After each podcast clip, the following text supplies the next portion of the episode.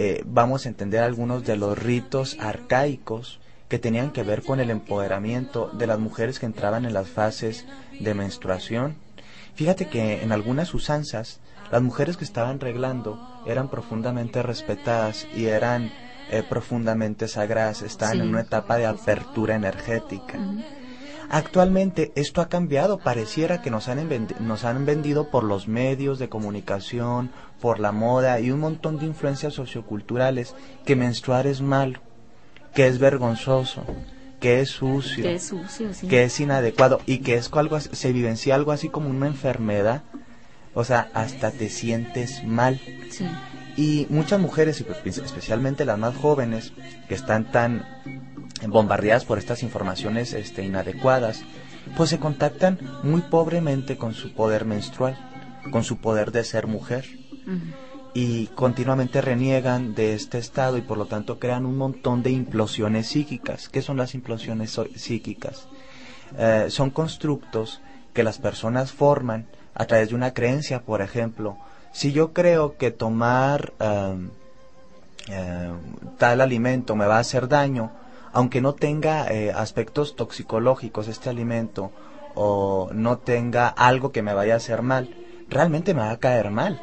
A través de mi creencia creo una realidad. Bueno, pues a las mujeres, tal vez las mujeres de, de los 80, 90 para adelante, nacieron y crecieron bombardeadas por informaciones muy feas acerca de lo que es la menstruación. Mm. Entonces, por ejemplo, hasta desde los anuncios de las toallas sanitarias, pues te evocan una idea de que te tienes que purificar o limpiar, tapar ciertos olores y esconderlo lo más posible. Y se puede ser feliz hasta en esos días. Como si esos días fueran realmente...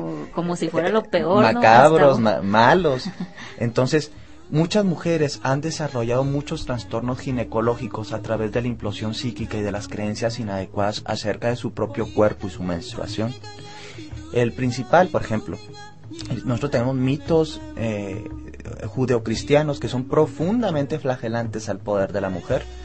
En el mito de Adán y Eva, a Eva se le castiga cuando se le expulsa del paraíso con la menstruación, como si fuera un castigo divino, y también con el parto doloroso. En muchas otras culturas patriarcales y tradiciones patriarcales es usual ver cómo a la mujer se le, se le ataca a través de su ciclo menstrual, como si esto fuera un castigo o fuera algo maldito, una maldición. Entonces, cambiar estos paradigmas y empezar a transformar en algo sagrado el cuerpo de la mujer, los ciclos lunares de la mujer, la menstruación de la mujer, y dejar de verlos como algo pecaminoso y algo sucio, transforma mucho el autoconcepto de las mujeres. Porque muy en el fondo, muchas mujeres se conceptúan a sí mismas pues a través del cuerpo. ¿sí? Pero no del cuerpo de ella, sino del cuerpo ideal que le ha querido este, vender la sociedad, por ejemplo, que siempre, siempre, tiene que ser aséptico de tal o de tantas medidas o de tal forma. Entonces, siempre te crea eh, inadecuación acerca de tu propio cuerpo. ¿Y cómo nos vamos a empoderar? Si ni siquiera somos dueños de nuestro propio cuerpo. Así es.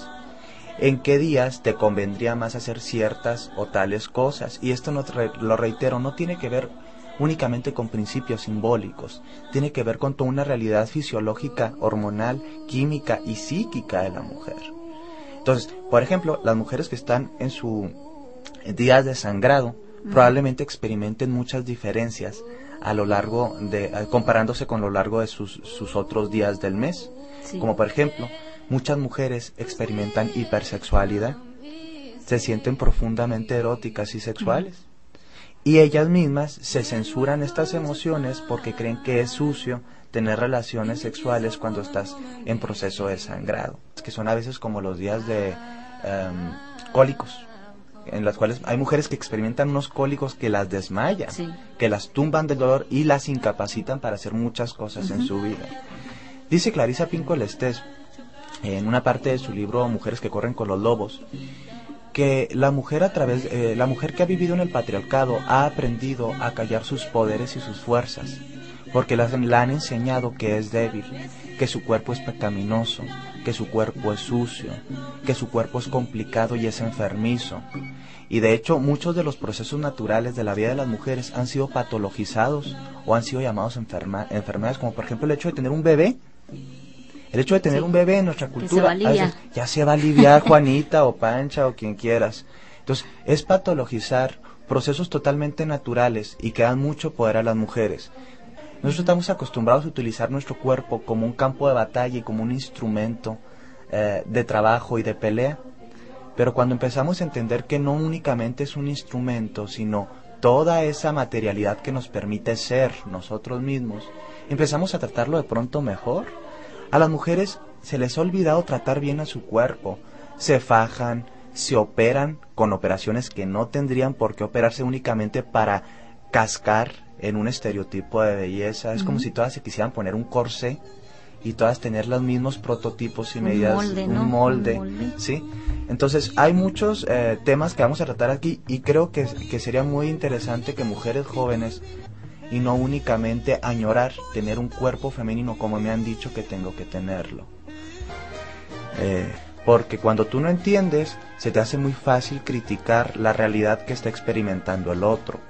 Pero cuando tienes un poquito más de empatía acerca de todos los cambios que pasan, no únicamente a nivel hormonal en la mujer, eh, pues probablemente tengas un trato más amoroso y más sensible acerca de lo que le está sucediendo.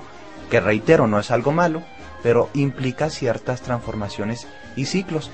Y la neta es que cualquier cambio o cualquier transformación tiene una pequeña dosis de dolor, siempre. Claro, sí, así es.